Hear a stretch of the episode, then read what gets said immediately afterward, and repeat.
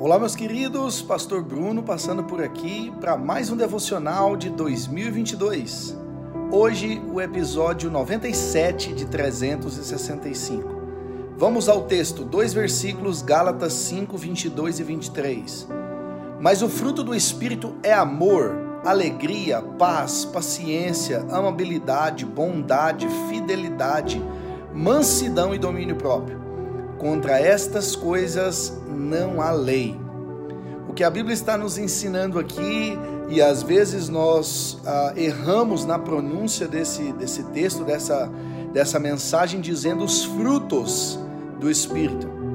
Mas Gálatas, Paulo escrevendo aos Gálatas, ele vai dizer que o fruto no singular, ou seja, todas essas coisas juntas, elas representam o fruto do Espírito.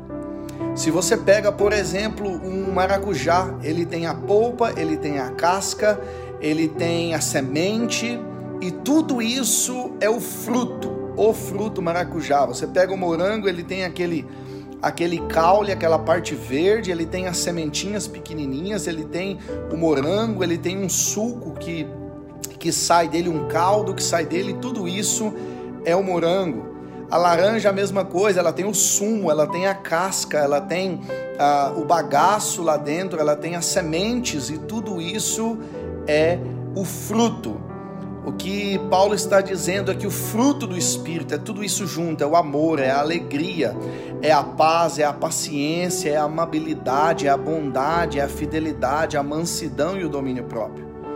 Obviamente, Talvez uma dessas características do fruto ela é mais aguçada, ela é mais viva. É comum você abrir uma fruta e dentro dela ter mais sementes do que numa outra. É comum uma fruta ser mais ácida do que a outra. É comum uma fruta estar mais doce do que a outra.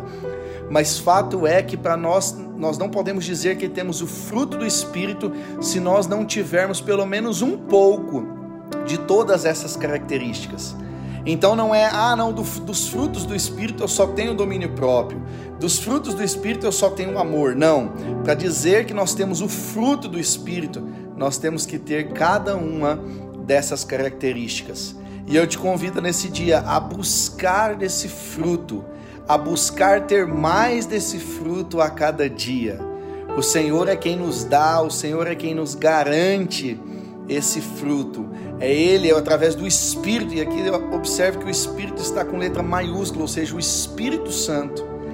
E contra essas coisas ele está dizendo: não existe lei, porque se nós estamos revestidos do fruto, se nós estamos cheios do fruto, não existe lei que possa nos parar, não existe lei que possa nos impedir, porque certamente estaremos fazendo a vontade do Senhor.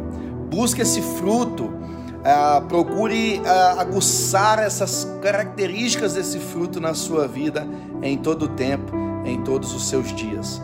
Que Deus te abençoe, em nome de Jesus.